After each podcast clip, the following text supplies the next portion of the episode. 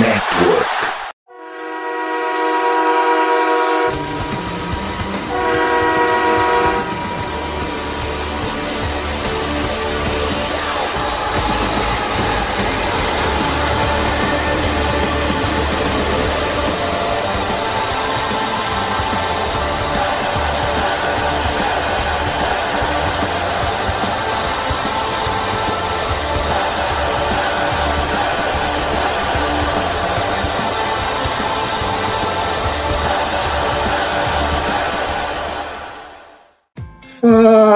Torcedor do time mais amado, mais querido, mais sofrido do Brasil, dos Estados Unidos, do mundo. Estamos falando do Dallas Cowboys. Sejam bem-vindos a mais um podcast do Blue Star Brasil. E aqui sou eu de novo, Gabriel Platt, e mais um podcast para a gente falar bastante aqui da Free Agency. Desde o último podcast, o Cowboys já fez algumas pequenas movimentações, né? algumas coisas para a gente discutir, jogadores livres no mercado. Será que o Cowboys pode ir atrás de alguém, né? Vamos ver o que o Cowboys faz.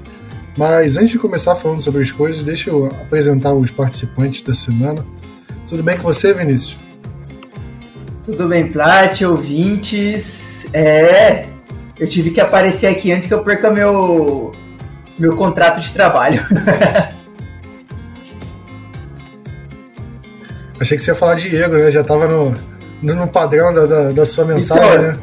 Diego que está nesse momento enchendo a cara de férias e. alguém tem que ser que... feliz aqui, cara. Exatamente, exatamente. Eu acho que todos nós estamos invejando onde o Diego está nesse momento, o que ele está fazendo, curtindo a vida, né? E a gente aqui trabalhando, né? Alguém tem que bancar as férias dele, né, Vinícius? Claro, né? Tô, quem sabe vai aparecer um vinho aqui na minha casa. pois é. Mas é, e você, Matheus, tudo bem com você?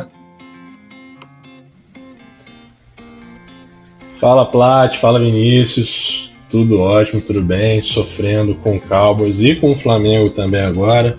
Mas estamos aí firmes e fortes né, na, na maratona e, pô, cervejinha agora cairia bem, mas estamos aí na labuta. Ô Vinícius, é, acho que vamos ter que encerrar o podcast aqui porque eu, eu tinha esquecido que ele era flamenguista, cara. E, e tem uma regra nesse podcast que é proibido membro flamenguista. Pô, é, é. Cara, controle de qualidade passou longe agora, hein, Plat? Você tinha que ter perguntado. A primeira pergunta pro cara era essa: qual time ele torcia no Brasil? Pois é. Ah, gente, eu torço pro Dallas Cowboys do Brasil, time com a maior torcida, cara, não, não nada, não, história rica, cheia de título. Você, você fica falando disso, cara. Você me machuca no fundo do meu coração. Sério.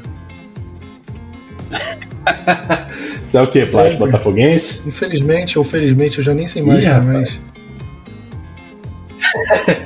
mas. Vamos falar do, do, time, do time que todo mundo torce ao, ao mesmo tempo, né? Que é o Dallas Cowboys, né? E. Porque da semana passada para cá, né? Eu gravei com o Matheus, a gente tava falando bastante coisa. E uma das coisas que a gente comentou bastante era a situação do nosso querido running back Tony Pollard, né?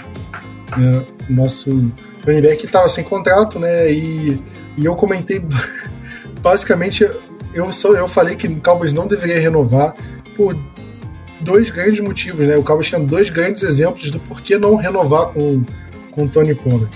Né, o primeiro é o Ezekiel Elliott, né? A gente viu como o running back caiu de produção depois do segundo contrato.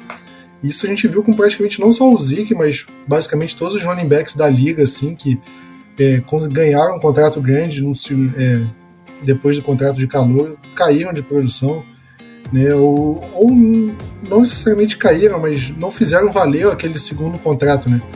É, o Christian McCaffrey sofreu com lesão, aí teve que ser trocado, aí finalmente teve um, uma boa temporada no 49ers, né. O Derrick Henry supostamente está sendo e, negociado, né? O Titans não vai fazer muito esforço para manter ele por causa do contrato. O Zeke, acabei de falar. Já teve um exemplo recente do Todd Gurley, né? Que foi meio assim na época do, do Zeke e a gente viu também que é, caiu de produção muito rápido.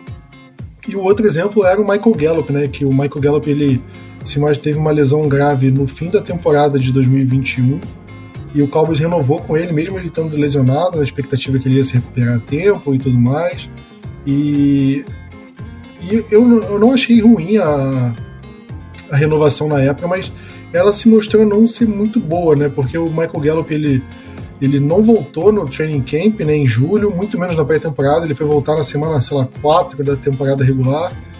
E se mostrou um cara que. que não era nem de longe o Michael Gallup que a gente viu no, no contrato de calor, né? Parece que ele perdeu a explosão. Aí eu não sei até que ponto era lesão, né? E aí, por conta disso, a gente. A gente eu, eu, questionei justamente a, a, situação. Ah, será que vale a pena renovar com o Tony Pollard é, sem saber a recuperação dele, como é que tá? E o que o Cowboys fez nesse, nesse momento com o Tony Pollard foi aplicar a franchise tag, né, que nada mais é do que uma opção que os times têm para renovar automaticamente o contrato de qualquer jogador por uma temporada. Né, e o salário vai ser. É, aí depende da franchise tag, mas é mais ou menos a, a, a média dos cinco maiores salários da posição. É, e no caso do Tony Pollard, foi uma renovação de um ano e 10 milhões de dólares. Né, e totalmente garantido, ou seja, os 10 mil, o Tony Pollard vai, vai contar 10 milhões de dólares na folha salarial do Cowboys. É um valor, obviamente, muito alto, e meio controverso, no mínimo. Matheus, o que, que você acha dessa, dessa é, aplicação da franchise tag? Né? A gente falou bastante sobre o, o Tony Pollard no podcast passado. Bom, eu acho que era pedra cantada, basicamente, pelo que a gente tinha visto do Stephen Jones falando naquela semana, né? A gente chegou a comentar no podcast anterior que era algo quase certo.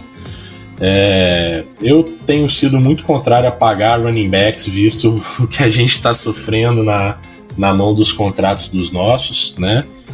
É, eu, o Pollard eu não vejo tanto problema na gente pagar 10 milhões no Pollard, considerando se fosse só isso, né?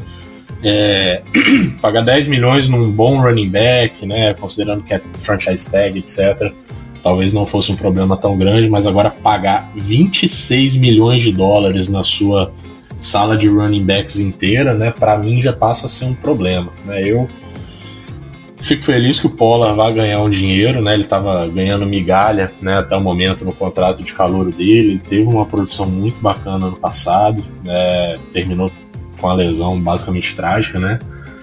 Pra gente, é, não veria problemas, mas dada a situação, dado o contexto, a situação dos running backs como um todo é uma coisa que precisa ser conferida urgentemente. Pois é, né? Eu acho que é, eu não renovaria com o Pollard, muito menos daria franchise tag pelos motivos que eu já falei, já repeti, né? E, e várias vezes.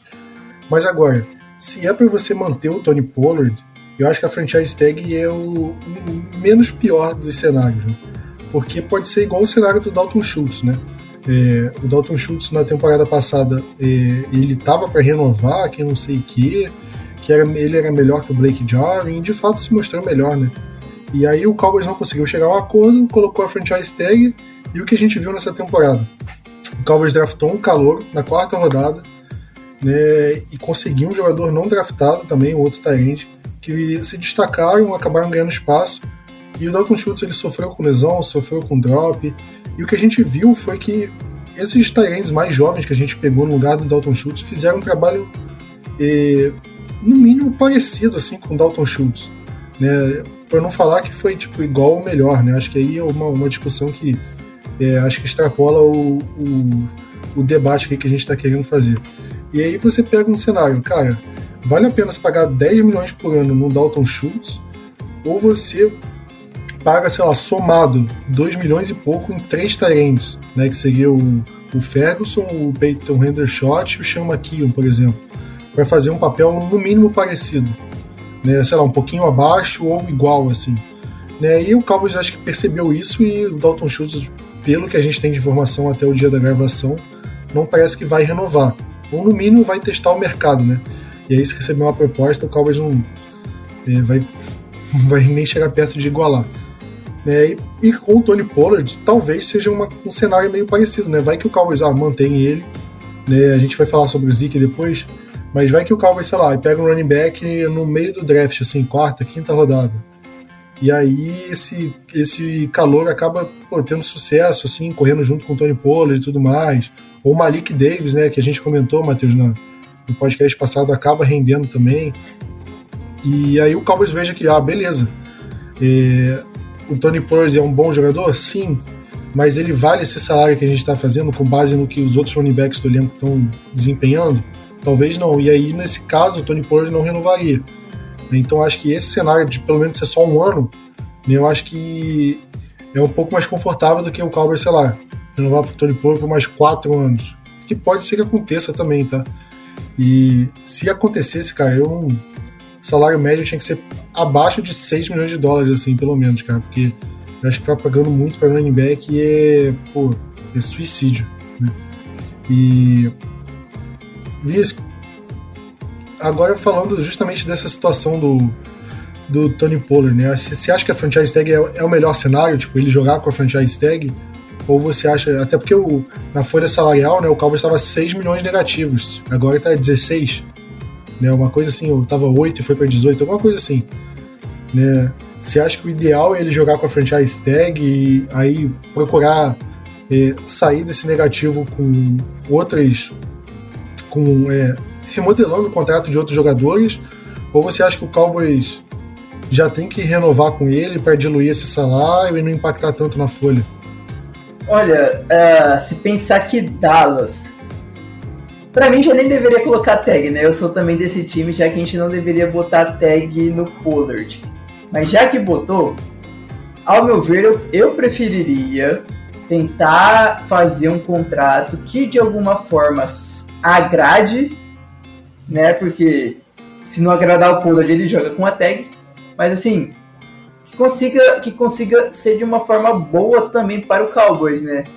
Dois, três anos ali no seu máximo do máximo e que de alguma forma diminua o cap hit desse ano, né, de menos de 10 milhões, mas tente jogar de alguma forma para que seja, tipo assim, aqueles contratos de dois anos e o terceiro a gente vê, sabe? Para que se já tiver caindo a qualidade do Pollard, a gente manda ele embora com um dead cap razoável que dá para é, segurar esse dead cap. Então, assim, eu imagino que seria a melhor opção Dallas tentar de alguma forma, assim, já assinar uma, uma extensão contratual com ele e que trabalhe bem esse contrato, né? Porque Dallas está precisando melhorar a forma que organiza os contratos dos nossos jogadores. Quem sabe? Mas acho que vai ser difícil isso acontecer. Eu acho que vale comentar também que um ponto positivo da tag ter ido pro Polar é a garantia de que ela não vai pro Schultz de novo. Isso para mim é uma coisa que me dá uma alegria profunda. É, exatamente, até porque eu esqueci de mencionar, né? É, os times eles só podem aplicar uma, uma tag é, por, por off-season, né? É, e aí tem, tem a franchise tag tem a transition tag, que é bem rara de acontecer, então acho que não vale a pena ficar discorrendo muito sobre esse caso. Mas enfim, como o Cowboys colocou no Tony Pollard, isso significa que, que o Cowboys não pode mais aplicar nenhuma tag em nenhum outro jogador, né? Então, e, e a gente viu também até uma coisa meio estranha, né? Porque três running backs receberam a franchise tag nessa free agency, né? Então, o Tony Pollard foi um deles, aí logo depois teve o, o Josh Jacobs e o Saquon Barkley.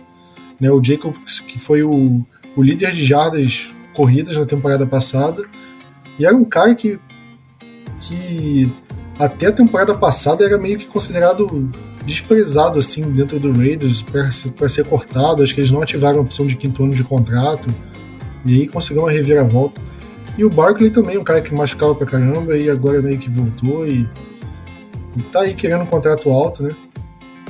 Mas, e agora falando justamente de contrato alto, Matheus, como você falou que o, o problema é o Cowboys gastar 26 milhões de dólares com running backs, é, isso se dá por conta dos 10 milhões do, do Tony Pollard e os 16 milhões do Ezekiel Elliott. Né? E se a gente fala de uma entrevista do Stephen Jones, acho que foi do Jerry Jones, né? Que o Jerry Jones disse que gostaria de manter o Zeke também para a próxima temporada e elogiou o Zeke e blá blá blá, fez aquele é, aquele discursinho é, meio que rasgando seda, não, we like our guys, né? E Vinícius, é, eu falei com o Matheus no podcast passado, vou perguntar para você primeiro. Em relação ao Zik, é, você aceitaria ele de volta reduzindo o salário ou tem que cortar de qualquer jeito? Tem que se livrar dele? Cara, eu acho que tem que fazer a conta. É... Eu não lembro qual é o cap hit dele esse ano, é 16, né? E o dead cap dele é o que? 8 milhões? Um pouco mais, eu acho. Se alguém souber aí de cabeça, não, eu não tô lembrado agora. Mas. Eu acho que teria que fazer a conta. Se a gente conseguir cortar, ele aceitar um pay cut numa quantidade que fique próxima com o qual seria, em tese, o cap hit, o dead cap dele do ano de 2023, aí eu aceito de volta. Caso não, eu acho que pode mandar, pode sim mandar embora.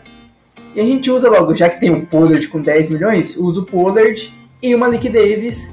E quem sabe um running back de quinta, sexta rodada para fechar o elenco. Só trazendo aí informação, o dead, o dead cap do Zeke está em 11 milhões e 900 mil esse ano. Pô, se você pegar que o é, que o cara, para mim se o Zeke ganhar 5 milhões já é muito. Você pensa, se ele sai do Cowboys hoje, quanto que ele vai ganhar em qualquer outro time? Ele vai ser titular em algum outro time? Para mim é 100% certeza que não. É, eu, eu não tenho conta em nenhuma bet aí, bet PixBet, 1xBet, sei lá quantas bets tem aí. Sou um completo ignorante assim nessa, nessa coisa de aposta.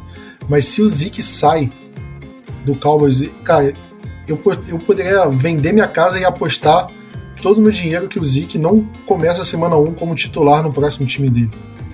Tenho certeza.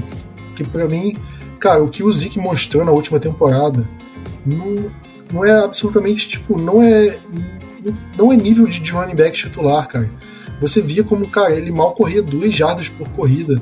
Tipo, é muito pouco, cara. Muito pouco.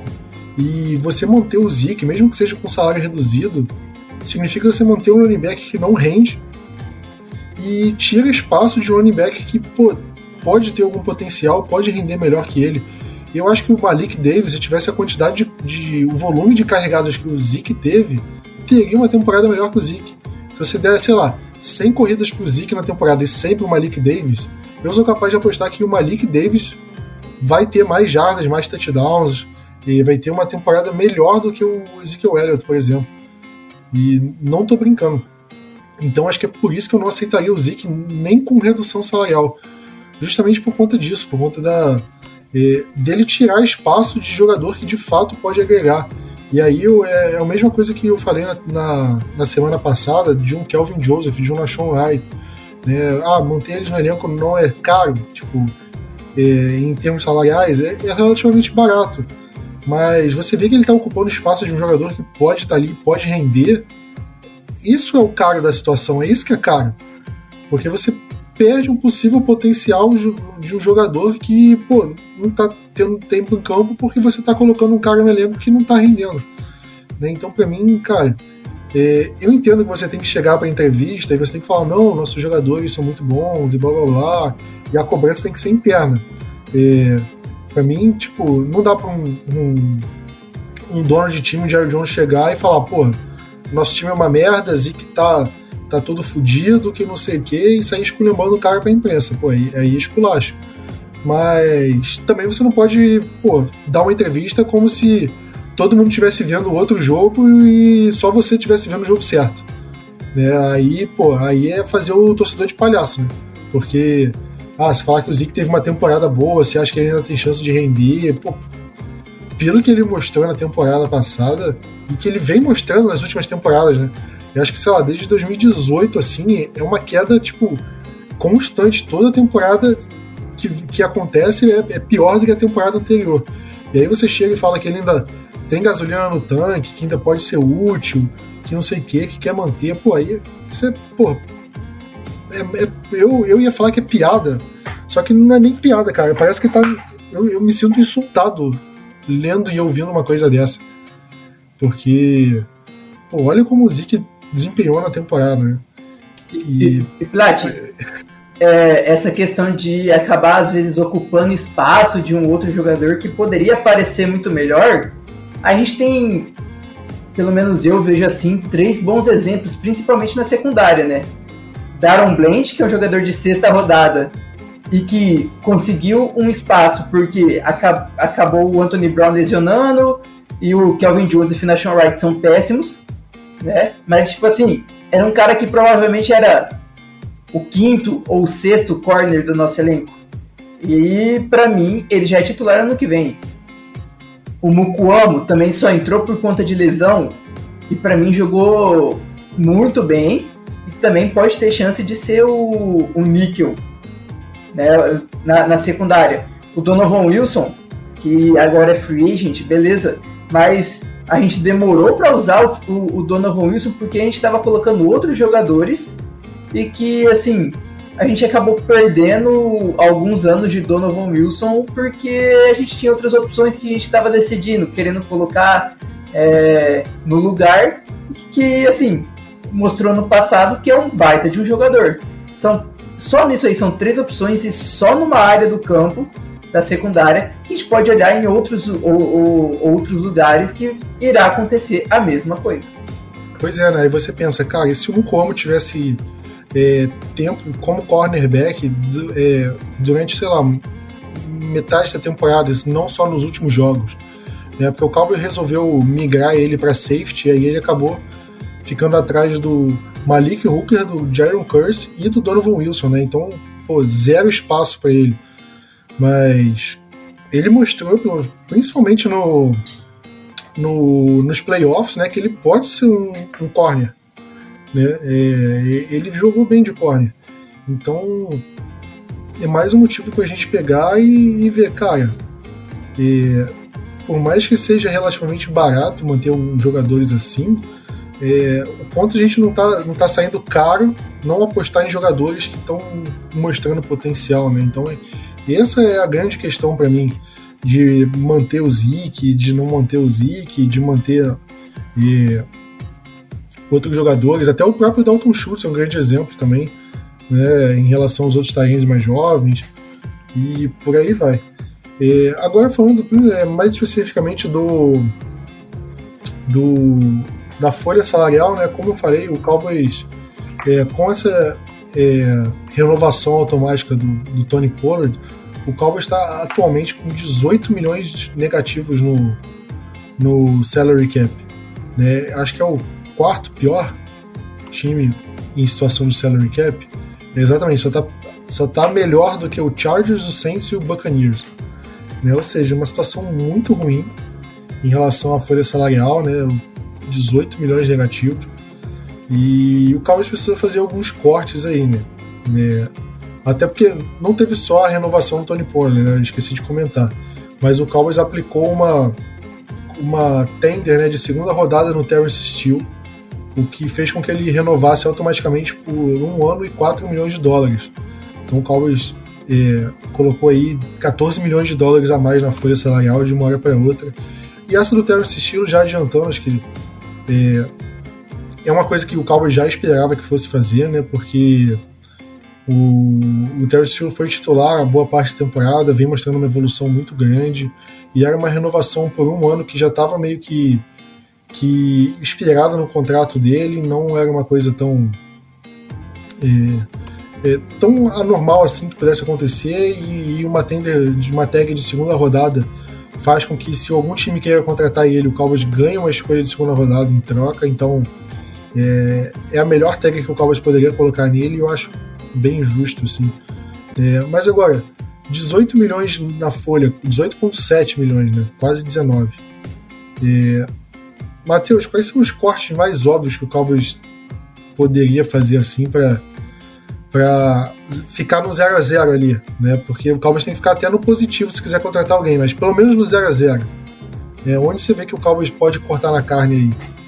É, eu acho que olhando para os maiores contratos, eu já acho que é bem certo a gente ver algum tipo de reestruturação do contrato do deck nos próximos dias, nas próximas semanas aí foi um contrato que foi feito né, para ter esse, esses movimentos. Né? Ele é um contrato de quatro anos, com mais dois anos que são voidable, né? São anos em que você pode, se não me engano, converter o valor base do salário para bônus, né? E aí fazer algumas alterações aí da forma como ele bate no, no, no cap hit mesmo, né?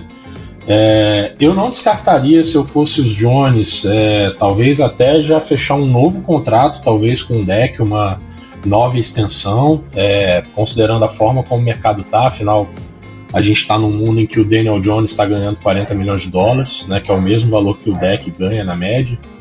É, então não quero nem saber como vai ser o mercado de quarterbacks quando chegar a próxima renovação do deck, se chegarmos a isso, né? Que a gente tem agora esse ano também o Lamar indo para para talvez aí, talvez não, né? Foi colocado a, a tag de não restrita nele, né? É, com uma pegada altíssima aí de compensação de do, dois primeiros rounds. Então, o time que fez, né, todo time pode chegar a fechar um contrato com o Lamar Jackson, QB do Ravens, e o contrato que ele fechar, o Ravens pode escolher pagar. Se o Ravens escolher não pagar, o time que propôs o contrato automaticamente compensa duas escolhas de primeiro round para o Ravens. Né? Então, vai ser um contrato num valor forte também.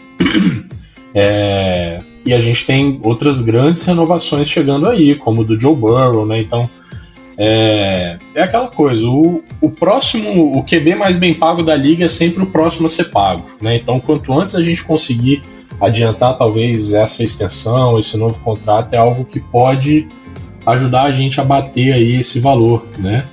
É, se eu não me engano, o contrato do DeMarcus Lawrence, que também é um dos maiores aí esse ano, também tem essas possibilidades de, de reestrutura. É, e também hoje saiu a questão do é, Tyron Smith, né, que o Cowboys está buscando uma forma de trazer ele novamente esse ano, né, talvez negociar novas formas do contrato, né, a gente sabe o dano que essas extensões, que essas, né, essas movimentações aí do contrato podem causar, você comentou muito bem aí no último podcast, Plat, mas, né, é uma coisa que o Cowboys gosta de fazer, gosta de operar, eu acho que não é, atual, não é agora que eles vão deixar de fazer isso. Então acho que são alguns movimentos bem certos que a gente pode ver nas próximas semanas. Isso saindo do óbvio que é resolver a situação do Zeke urgentemente, porque não tem condições o valor que ele vai comandar, né? 26 milhões no seu grupo de running backs seria o maior valor pago combinado para o grupo de running backs na história da NFL. Então, assim, tem um elefante na sala que é óbvio, né? Mas eu acho que esses dois contratos são alguns que a gente pode ver uma novidade aí nos, nos próximos dias. O, eu acho que reestruturar o contrato do deck é o mais fácil. Só que eu falei na, na, no podcast passado que, cara, eu faria de tudo, mas não reestruturaria o salário. Se você reestruturar o salário do deck, você abre é, 14, 15 milhões de dólares.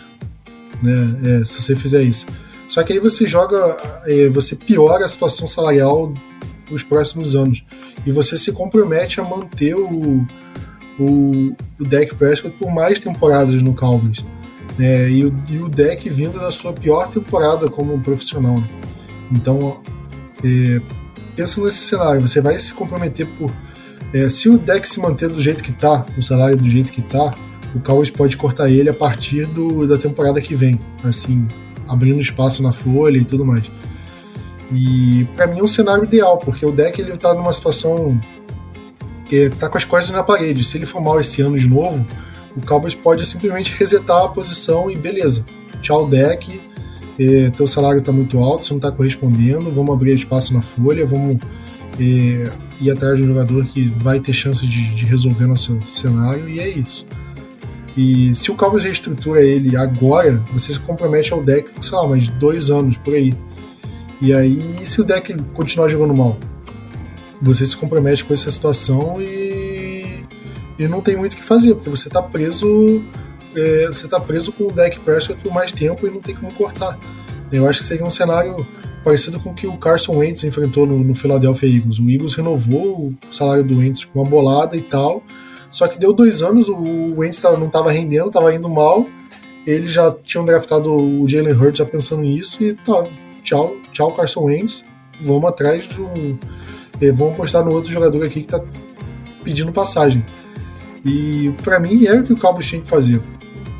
é, não ficar muito preso ao jogador por muito tempo para fazer o mais fácil, né, que é reestruturar o salário. E eu não faria isso, mas aí você tem que fazer alguns cortes, né? É óbvio. Eu acho que o corte do Zeke abre 5 milhões, né? Só que se você cortar ele depois do 1 de junho, abre mais, tem umas manobras assim. Mas se cortar o Zeke agora, 5 milhões, aí sobram 13. Né? E aí você tem o, o Tyron Smith que abre mais 9 se cortar. E aí ainda teriam 4. E aí você corta o Jordan Lewis e já tá no 0 a 0 Por mim, eu faria esse tipo de coisa. Ou o Dorance Armstrong, que abre 4 também.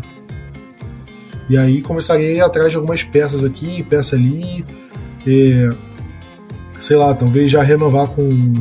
Já pensar em renovação do Trevon Diggs, do City Lamb, né? Já ir pensando em algumas coisas assim. Porque eu prefiro tomar o remédio amargo agora do que ficar empurrando com a barriga essa situação, esse cenário e, e prejudicar o Cowboys no, nos próximos anos. Eu prefiro ter uma situação de um salary cap limpo do que ficar é, é, se prendendo a jogadores que já foram bons, mas não estão rendendo mais o tempo que é, o, o, desempenho que a gente espera desses jogadores. Então, essa é a minha visão. Só que se o Cowboys quiser fazer o que costuma fazer, aí vai fazer, aí você, você vai ver. O Cowboys vai reestruturar o salário do deck, vai abrir, sei lá, 13 milhões, né? Foi o que eu falei? É.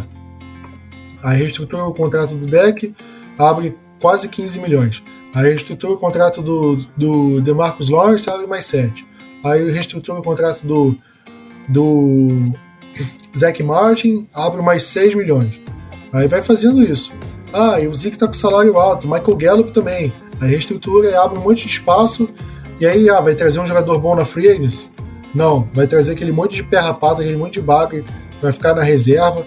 Ah, vai trazer o. O o reserva do, do cornerback titular do, do Carolina Panthers.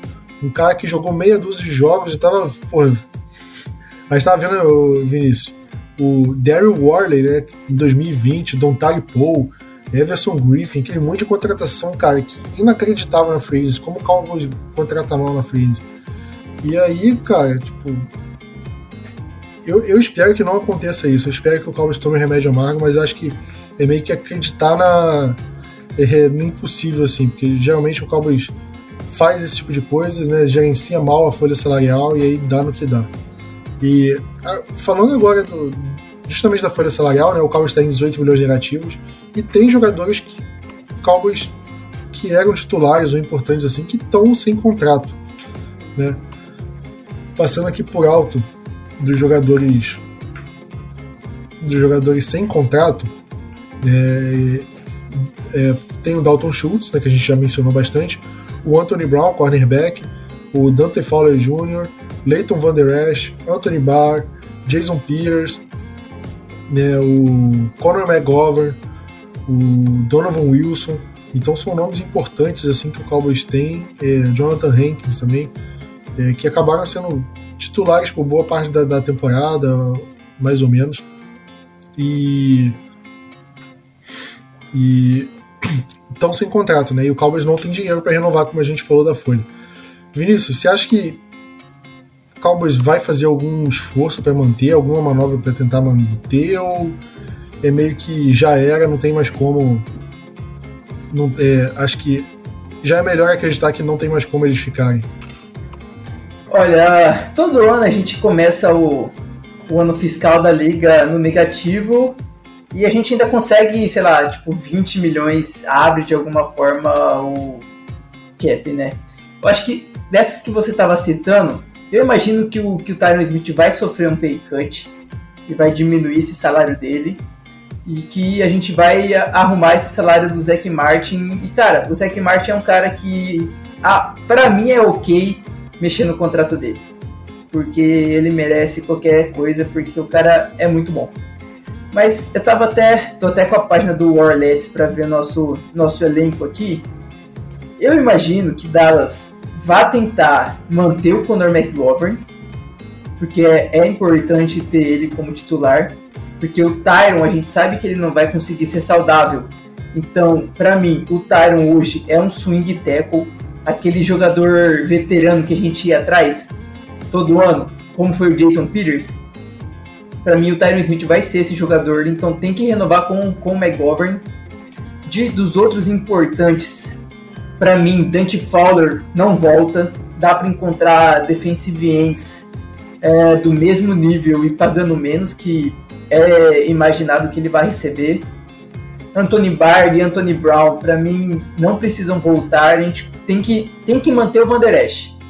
O Van Esch é um cara que, pô, jogou muito bem com a defesa do Dan Quinn e ele acaba a defesa querendo ou não melhorou demais quando ele estava em campo e piorou quando ele estava fora de campo. Que o Donovan Wilson, cara, o Donovan Wilson vai ser aquele jogador que vai um dos que vão quebrar a banca na posição de safety, né? Deve ganhar ali perto com o Jason, Jesse Bates, eu imagino. Então isso vai ser muito difícil. Então, desses principais, para mim, manter o Van Der Esch é super importante o Jonathan Hankins pode ser um cara que consiga, consiga trazer de volta para um valor baixo.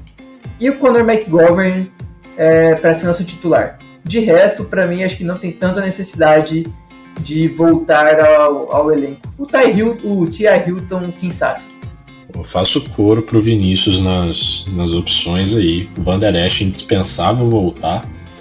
Né? Liderou muito bem a nossa defesa ali da posição de linebacker. É, considerando o mercado de linebacker também para gente, é, não vejo muitas opções disponíveis.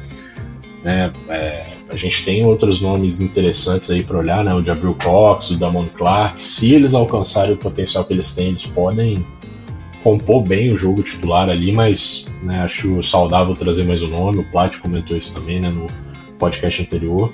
E, pô, o Donovan Wilson é um cara que eu gostaria muito de ver de volta, mas justamente acho que ele vai comandar um valor muito forte nessa free agency. Ele teve um ano muito maneiro, um ano muito legal. E eu gosto da ideia de manter o Jonathan Hankins também, né? A linha, o miolo de, de linha defensiva ali do Cowboys. Sem ele, a gente teria talvez só o Oso de Gizua, que eu gosto muito também, acho que ele teve um ano muito bacana. Mas acho que o Hankins ali, pô, é um, é um veterano, foi um cara que o Cowboys despendeu um recurso para trazer, foi uma escolha de quinto round, mas pô, mandou mesmo assim. Então acho que vale manter, ele conseguiu né, gerar um impacto imediato ali na nossa linha defensiva. Então vou nessa linha também, Vinícius.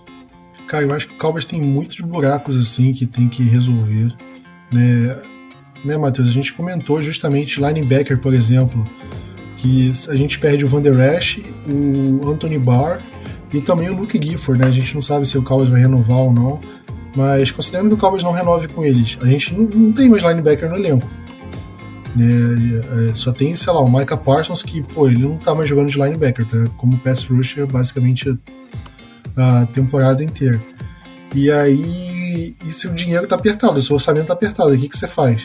Ah, vamos pagar mais 10 milhões no outro running back. Pô, pra mim isso aí é, é inacreditável, inacreditável, né, cara? E, e tipo, se você olha assim, cara, tem mais 100 reais no cartão de crédito. Você não tem o que almoçar amanhã.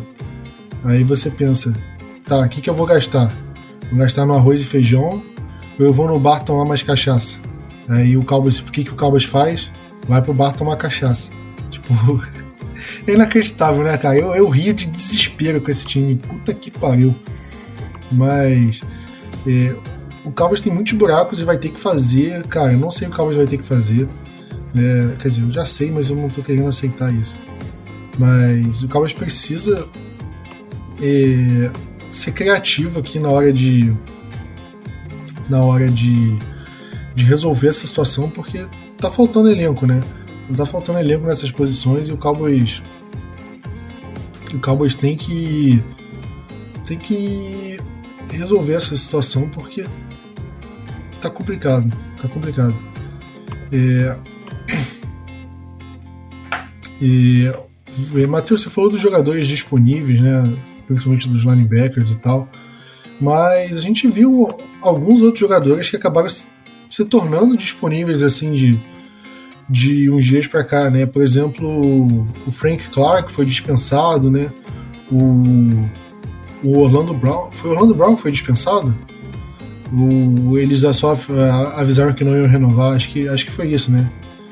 Eles de, é, declararam que só não vão renovar com ele.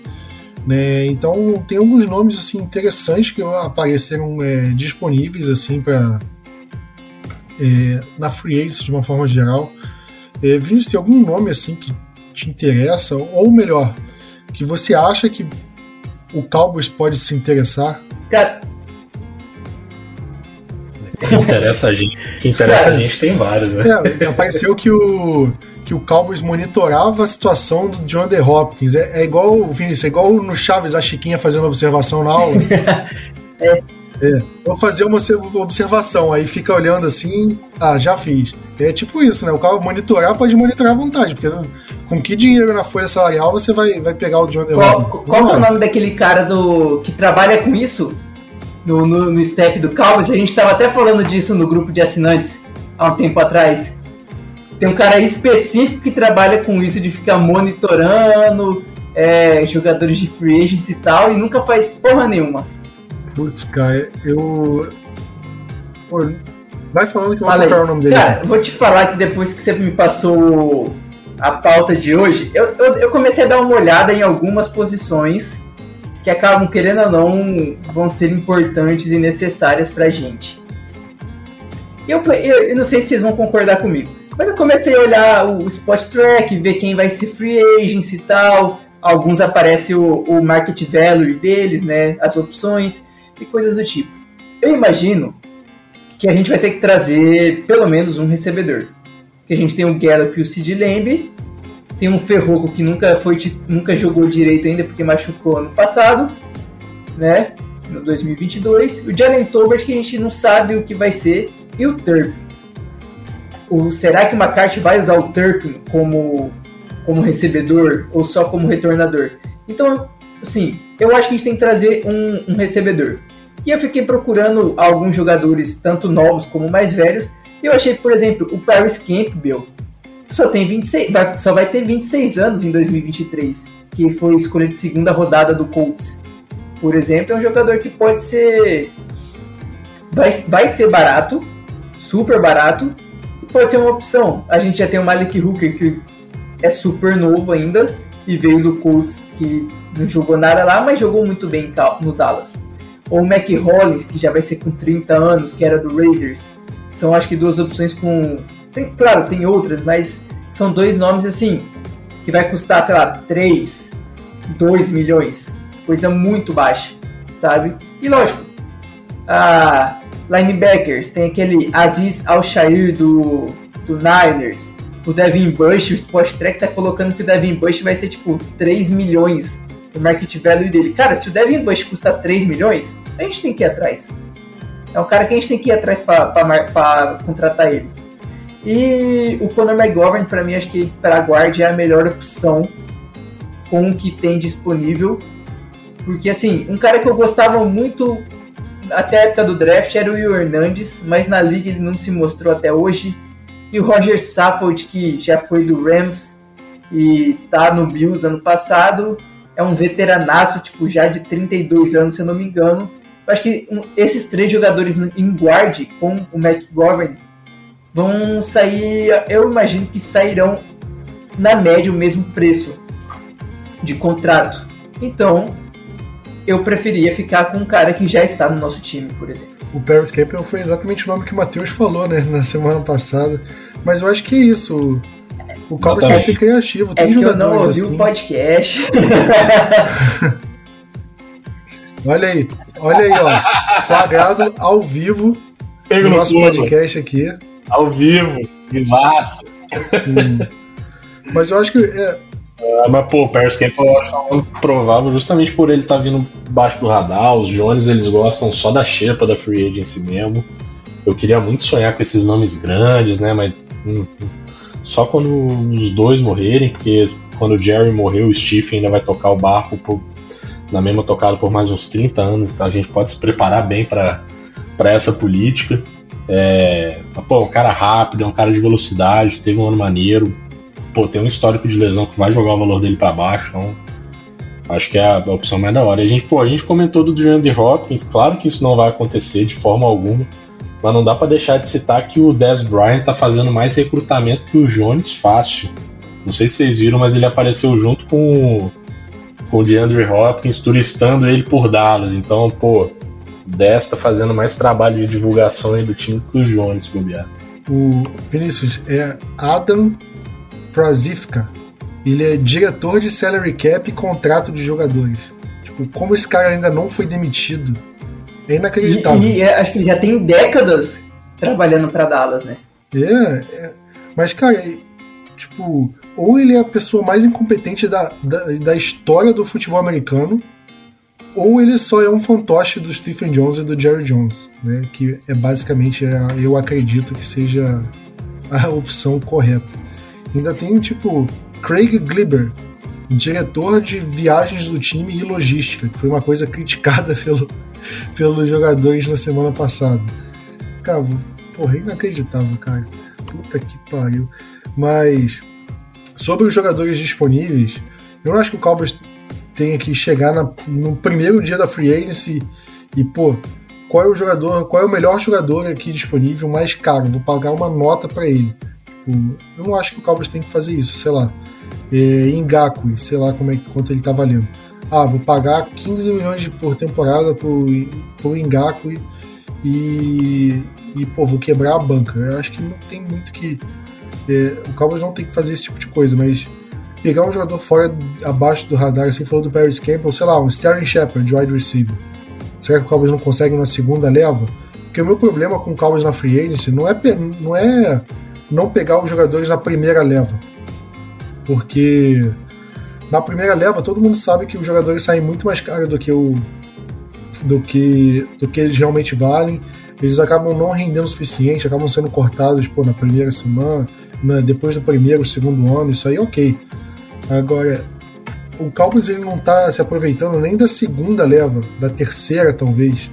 Né? O Cowboys vai pegar os jogadores como o Matheus falou, na xepa, né? o final da feira, o final do final da feira. E aí que está o problema. Porque, por exemplo, se o Paris Campbell está disponível na segunda semana da Free Agency, vai atrás. Né? Por que você não tenta o jogador? Em vez de ficar falando o nome aqui, ah, se aparece um cornerback bom, assim, barato, tá sobrando assim na, na, na segunda semana, por que, que você não vai? Por que, que você não tenta? Tipo um Von Bell, assim, um safety, sei lá. É, nem sei se o Von Bell foi tão bem assim, mas é, eu acho que o Cowboys tem que pensar nesse tipo de situação, porque o Cowboys não vai atrás dos jogadores, o que o Cowboys faz? Ah, a Free Agency começa no dia 15 de março, aí no dia 2 de abril o Cowboys chega e fala: Ah, estamos. É, é, o Cowboys entrou em contato com três safeties e vai fazer. E, e vai chamar eles pro, pro CT para eles fazerem os treinamentos, e aí sim o Cowboys vai, vai atrás de um. Tipo, por que, que na segunda semana você já não vai atrás de um jogador bom e barato que aparece ali no, na, no cenário, sabe? O Cowboys ele demora muito, atrasa muito e, e fica assim as melhores barganhas da, da temporada. É, o Cowboys fica é, aí fica dependendo de pô, James Washington, de Don Ty Paul, de Nolan Carroll, pegando uns nomes mais antigos assim, Jasper Brinkley, né? Que puta que pariu, cara. E... Caralho, aí tu foi longe, hein, Plat? Porra! Pô, são os nomes que apareceram na minha cabeça aqui, cara. Porque acho que desde o Brandon Carr, cara, que o Cowboys quebrou a banca para pegar o melhor corner da, da Free Agency na época, e não rendeu o esperado, que o Cowboys simplesmente pô, traumatizou. Desde então, o Cowboys não. O Cowboys desistiu de, de, de ir atrás de, de algum jogador um pouquinho mais caro na frente. Não precisa nem ser o jogador mais caro, mas tipo, um pouquinho mais caro. Não vai. E aí o que a gente vê é isso aí. Tipo, o Cowboys reforça mal o elenco, né, é, gasta mais do que devia em jogadores que não deveriam renovar. E aí a gente fica com o elenco todo torto, todo esquisito, e, e no final, cara, quando chega na, na, hora da verdade, a gente com o elenco todo remendado, parecendo Frankenstein, e a gente vê, pô, como o Cowboys foi para os playoffs. A gente estava sem cornerback, né? O Mukuama teve que aparecer, né? O estava sem wide receiver. E, e aí, pô, linha ofensiva tava sobrando jogador, né, sei lá, Tyrande sobrando jogador, né? Por quê? Porque as coisas estavam meio mal montadas mesmo, cara. É, Matheus, fala uma coisa, senão eu vou, vou, cabeça vai esquentar aqui, vou continuar xingando, porque, pô, essas coisas me tiram do sério, sabe? Tô aqui só concordando com sua revolta, porque, pô, é isso aí mesmo, cara. Sabe, eu sinto que os Jones, eles às vezes, eles. É, eles levam a sério demais uma coisa que deu errado, mas eles não levam a sério as coisas que dão certo. No sentido de, por exemplo, pô, pegamos, quebramos a, a banca, contratamos um cara na free agency, só que ele não deu certo. Porra, nunca mais eu vou contratar um cara caro na free agency, porque isso não dá certo e se dane.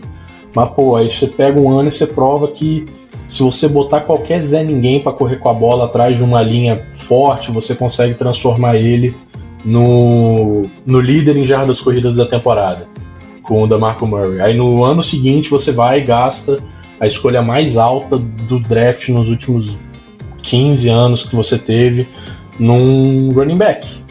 Aí, pô, todas as vezes que o Cowboys foi agressivo, né, tentou inovar, tentou fazer alguma coisa diferente, ele foi bem recompensado, né? Poxa, a gente trocou pela Mari Cooper, pô, o cara teve uma carreira excelente, o cara, pô, foi um, um alvo que né, trouxe uma temporada maravilhosa pro, pro deck, depois dele passar um ano com um bonde de recebedores tenebroso.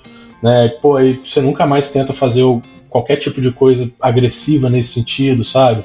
E, porra, cara, é, é complexo. Por exemplo, a gente passou o ano inteiro com um corpo de recebedores zoado, cheio de bagre, só com um lembre de ameaça.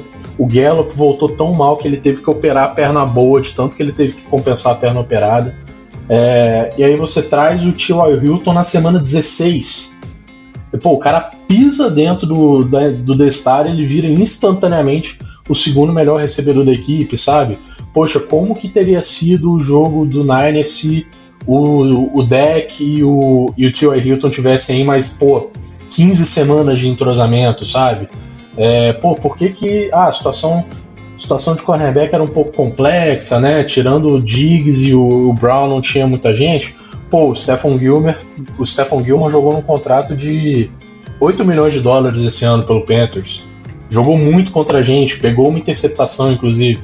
Então, pô, por que não tentar ser agressivo? Por que não tentar fazer o seu time melhor? Dar as condições do seu time ganhar, sabe? É o, o Jerry Jones fala que ele quer ganhar um Super Bowl antes de morrer, mas, pô, duvido.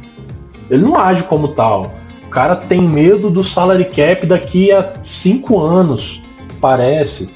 E não, não movimenta para mexer o time, para salvar o time. Acerta umas coisas na cagada, igual foi o, o próprio deck, cara. O deck não era para ser o que ele é hoje. Ele foi uma escolha de quarto round, pensando em compor, parará, ele virou porque o Romo machucou. O Romo foi um cara não draftado. É, pô, cagaram o contrato do Randy Gregory, ele foi embora e os caras que estavam ali baratíssimos produziram muito mais do que o Randy Gregory produziu. Então, posso estar viajando, posso estar virando aquele meme do cara né, do, do Always Philadelphia com a parede cheia de papel barbante ligado, mas essa é a sensação que eu tenho do Calvos. Acabei te parando de falar, Plástico, você não, não, não ficar muito aí e assumir a doideira, né? Se a gente se, a gente se juntasse, a gente fazia o trabalho melhor que o carinha que é para mexer com contratos e salary cap e a porra toda. Fácil? Ó que trabalho fácil, mano. Você tá há 20 anos fazendo isso aí e você não foi demitido ainda, bicho.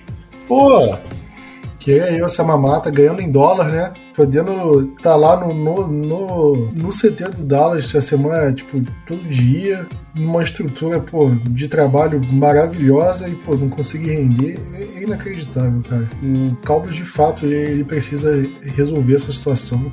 Na semana que vem a gente vai ter mais notícias, assim, do, em relação a jogadores, né? É, é, dia 15, Vinícius, que reseta tudo na liga. Não é dia é, 13, né? segunda-feira agora já? É, dia, dia 13 é quando pode começar a negociar e dia 15 é o dia que oficialmente começa, né? Só que dia 13 é onde de fato começa, porque é, vaza tudo. Dia né? 13 é o dia que o Rapoport já tá trabalhando a 220 na base do café. Pois é, então a partir de segunda-feira a gente já vai ter algumas notícias do, do em relação a jogador. Só não do Cowboys, né? Pode esquecer e, isso aí. Eu acho que vai ser notícia de jogador saindo, tipo, ah, Donovan Wilson renovou por 7 milhões por, por temporada. E a gente vai chegar e ver, é, de fato não tinha como renovar. Porque é o que sempre acontece, né? E vai sair notícia, ah, Van Der Esch renovou por mesma coisa. E a gente pensa, pô, de fato não tinha como, o Cowboys não tem esse dinheiro. E aí, só que aí depois, na segunda-feira da semana que vem, da outra semana, vão sair os contratos baratinhos. E a gente pensa, porra, cara, Cowboys precisava de um wide receiver, não podia ter ido atrás desse cara aqui. A gente vai falar, é, de fato podia. Ah, por que não foi? Ah. Só para terminar o desabafo, pensando nessa questão, o que me deixa mais nervoso é que os Jones ficam falando, não, a gente tá pagando o deck, agora a gente não consegue fazer mais nada. Mas, pô, você vê todos os nossos contenders aí da NFC tentando tornar o seu quarterback, né, tendo mais tipo de arma disponível possível. Pô, pensa o Bucks, cara, você tá literalmente pagando o Tom Brady. Ah, a gente vai começar o ano, o Goodwin vai estar tá meio machucado, talvez ele vai demorar a chegar. A gente vai trazer o Julio Jones. Pô, o Julio Jones machucou, vamos trazer. Eu esqueci o nome dele, foi até o cara que se lesionou feio num, num lance até com o Donovan Wilson no nosso playoff, sabe? Então, pô, o, os caras estão um tempo. Né, é clara a diferença entre quem quer vencer de verdade e entre quem quer só fazer show, ser notícia e, e ser polêmico. Pô, você traz o James Washington para ser o reserva do Cooper. Aí o cara quebra o pé no training camp com pô, tempo hábil para você fazer alguma coisa. E não, o, o, deck vai resolver. O deck vai elevar as peças que ele tem ao, ao redor dele. E é esse bando de bagre, velho. Tirando o Lamb, o Hilton e o Gallup, que a gente já viu o que é, se ele voltar a ser o que ele é, cara, eu acho que é um, um bando de galera que vai ter sorte de achar emprego na, e, na XFL. Cara, acho que até complementando, a, o problema ainda de Dallas é que a gente tá sempre no, seguindo o mesmo estilo todos os anos, né? Passa alguns jogadores porque a gente não tem dinheiro, traz uns bagres aqui e ali, e aí a gente olha, o, o Saints, ok, que o Saints não deu certo, mas eles estão tentando de alguma forma e contrataram o Derek Carr agora, então assim, os caras vão, vão empurrando, vão empurrando, vão empurrando com a barriga o, o que é? É uma, é uma forma deles tentarem chegar, chegar mais longe. O Rams fizeram uma loucura, ganharam o título. Agora vai começar a desmontar. Mas, porra, eles ganharam o título. Chegou no, no objetivo máximo da, da competição, né? O Eagles, o general manager do Eagles, os caras conseguem manter uma galera muito foda no time. A linha ofensiva deles é fodástica, com muitos jogadores ganhando mais de 10 milhões, por exemplo. Acho que só o seu Mago, que não ganhava isso, mas se renovar esse ano vai ganhar mais que 10 milhões, por exemplo. Aí traz o James Bradbury, consegue trazer o AJ Brown, né? Consegue trazer o CJ Gardner Johnson. Johnson. Então assim, os caras mesmo que gasta uma pique de quarta, quinta rodada para pegar um jogador que já esteja faltando, sei lá, um ou dois anos de contrato de calouro, por exemplo, ou um contrato que seja baixo na liga, joga esses dois anos, tchau, beleza, não tem assim, dependendo, não tem o porquê renovar, já, já compensou. Mas Dallas nem isso a gente consegue fazer, tipo, a gente tá vendo diversas formas de montagem de elenco que tá tendo sucesso, e Dallas a gente só mantém na mesma, mes na, na mesma mesmice, foi foda. Mas tipo, mantém o mesmo nível de negociações e não tá dando certo, né? A gente não tá conseguindo chegar numa final de conferência para pelo menos chegar numa final de conferência, porra, já seria um alívio para mim, pelo menos isso, para ver o Dallas numa final de conferência. Então assim, dá para fazer alguma coisa de diferente, mas só com Jerry Jones e com Stephen Jones ali, não vai, não vai ter como. Mesmo que a gente contrate o GM hoje do, do Eagles, se o Jared Jones falar assim, não, eu quero trabalhar desse jeito, o cara não vai conseguir fazer o que ele quer. Pois é, cara, e não falta opção nessa, especialmente nessa situação, é trocar para alguém que, se o problema é dinheiro, né, trocar para alguém que ainda tá em contrato de calouro, pô, parando para pensar, se você fizer um exercício aqui, a gente que não é pago para isso, o Cowboys tem alguém que é pago para isso. É fácil achar essas situações, pô, tem o Bateman que tá trocando tiro com o GM do Ravens lá agora, tem o, muita gente fala do Jerry Judy como uma possibilidade para o Cowboys. Eu não acho. Mas, pô, é um cara que é da mesma safra do City Lamb, né? O, o Broncos vendeu a casa inteira para trazer o Russell Wilson, ter o Cortland, o Sutton é, se eu não me engano, fechado com um contrato já, que foi até um alvo de mais afinidade do Russell Wilson ano passado, então talvez poderia ser alguém para trazer para dar esse impulso final, né? Mas nada, cara. Não, não existe esperança de que eles vão fazer qualquer ousadia desse tipo para tentar dar certo. O, a troca do Cooper foi pô, a maior exceção que eu vi desde 2009, né? Então. E, e, e pô, tu olha, tipo, Desabafos. a gente já tá vendo que o, que o Tennessee Titans tá fazendo um rebuild, não é mesmo? A gente já sabe disso. Então, tipo, você olha pro elenco dos caras, vê quem tá ali faltando um, dois anos de contrato, por exemplo, e fala assim, pô, tenho aqui uma quinta rodada, uma quarta rodada, vamos fazer uma troca? Dependendo de quem for, o cara vai trocar, sabe? É uma opção, tipo, ao menos de Dallas fazer isso, pelo menos sair essa, essa informação de, de uma tentativa de uma troca de um time que está em rebuild, já seria algo, já seria algo totalmente diferente do que Dallas faz é, todos os anos. Esse, esse lance de jogar a culpa no, no salário do Dak Prescott é a coisa mais cômoda que eles podem fazer, porque é muito fácil, você tira a responsabilidade de, de, da sua situação falando, ah, o salário do Dak é alto e por isso a gente não consegue reforçar o time. Mas, cara, o salário do Patrick Mahomes é parecido com o salário do Dak e o time do Kansas City Chiefs é melhor do que o time do, do Cowboys. Né? Aí eles cortaram o Frank Clark agora. Você acha que o Cowboys contra, é, cortaria um cara do nível do Frank Clark na, do jeito que eles cortaram? Eu tenho certeza que não, porque o Cowboys fica naquela. Ah, a gente gosta dos jogadores que estão aqui, blá blá blá, blá blá blá, e sei lá mais o que. E aí a gente vê a situação que que chega, né? O Cowboys tem muito que mudar. O Jerry Jones vive falando que, pô, quer muito ganhar um anel de novo, que prometeu e não sei o quê, que, que fez uma promessa na década de 90 e desde então tenta mudar essa promessa, porque ele queria ganhar o Super Bowl em 95 e agora desde então não ganha mais. Como se o fracasso atual fosse culpa de uma promessa de 30 anos atrás e não e, e, não justamente dessa incompetência dele, porque o salary cap ele entrou na NFL em 95, 96 por aí. E, pô, é coincidência o Cowboys nunca mais ter ganho nada, nunca mais ter competido direito desde, desde que o salary cap foi implementado. Não é coincidência, é por falta de gerenciamento. E o Cowboys se esforça muito, muito para chegar nessa situação de, de problemas de, de conferência. E, cara, não é por acaso. A gente sabe que isso não é por acaso. Qualquer outro time, às vezes, ah, tem uma é, pode estar 10 anos mal. 10 anos, mas aí, aí consegue, cara, uma reformulação melhor assim no time. E, cara, em dois anos eles já estão competindo de novo. O Cincinnati Bengals foi isso, cara. Eles ficaram dois anos pegando uma pick top 5, top 3 ali. E, e hoje é um dos melhores times da conferência. E o Cowboys não consegue fazer isso, nem com pick top 5, nem com pick top 30 né, não consegue. E aí a gente vê a, situação onde o Cowboys se meteu. É, vamos esperar como é que vai ser essa free agency. Eu tô meio desanimado né, com a situação. Eu espero que o Cowboys resolva isso é, o quanto antes, né? O Cowboys consiga reforçar o time, mas eu tô meio desanimado, sabe? Eu acho que essas últimas entrevistas do Jerry Jones e do Stephen Jones só mostraram que a mesma coisa de sempre. Me desanima muito. Mas é isso.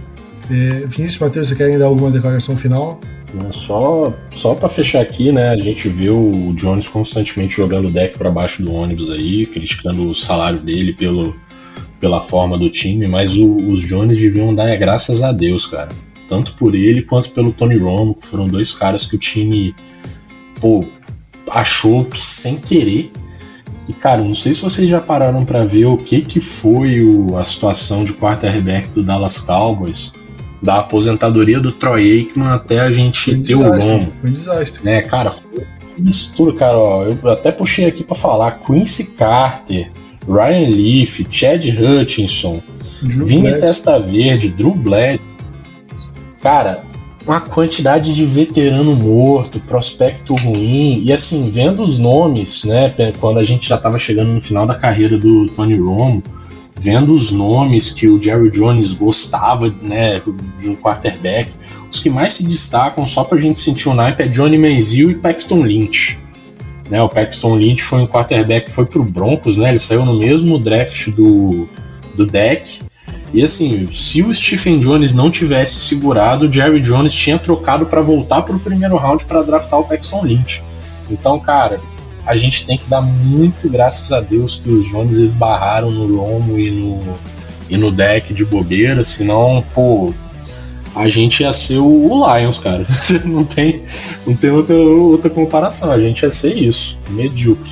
Pois é, né? Parece que tipo, o Cowboys só tem running back, é, running back, quarterback por, por, por acaso. É meio que. é isso que você falou, cara. O Cowboys meio que vai mirando em qualquer coisa, tentando acertar, e por acaso, cara, a gente achou o Tony Romo um jogador não draftado, uma das histórias mais milagrosas assim, da, da NFL, né? Um quarterback que não foi draftado e terminou a carreira com, pô, basicamente todos os recordes individuais assim, de, de um quarterback em Dallas. Acho que então, o Jerry Jones tem que dar graças a Deus todos os anos por, por ter conseguido um cara do, do, da qualidade do Tony Romo pela escolha que ele saiu, nem foi nem escolha e depois teve a mesma cagada de novo com o deck, porque você falou, Matheus, do Paxton Lynch, que o Broncos ele subiu antes do Cowboys para pegar o Paxton Lynch. E ainda teve o Connor Cook na quarta rodada, que o Cowboys ia subir para pegar ele, mas o, o Raiders subiu antes e pegou o Connor Cook antes. Então a gente não teria o deck, o deck foi meio que terceira opção assim do Cowboys. Por acaso deu certo também, o Cowboys tem que dar graças a Deus que deu certo o deck, ou pelo menos deu certo até agora, né? Se você quiser ser um pouco mais rigoroso. E a gente vê a situação, né? Mas, enfim. Acho que é isso, acho que é muita. Esse podcast foi. Acho que foi metade corneta, metade informação, né? Acho que precisava de um desabafo. Semana que vem. Foi pra limpar a alma. É, foi tipo pra lavar isso, a alma. Que, é, de vez em quando é bom lavar a roupa suja assim. O pessoal que tá ouvindo às vezes fica meio desanimado e, e tem que ouvir alguém lamentando também para se sentir representado. Mas acho que é isso. Acho que é, semana que vem a gente vai ter as primeiras informações, então vamos ter as primeiras notícias, primeiras movimentações do Cowboys, ou não movimentações, né, do tipo jogador saindo. Então, se quiser ficar atento em tempo real, né, vai ter bastante coisa pelo Twitter do, do Blue Star Brasil, então já segue a gente lá. É, e é isso. Vou agradecendo a todo mundo que ouviu o podcast dessa semana. Tamo junto, aquele abraço e Go Cowboys! FM Network.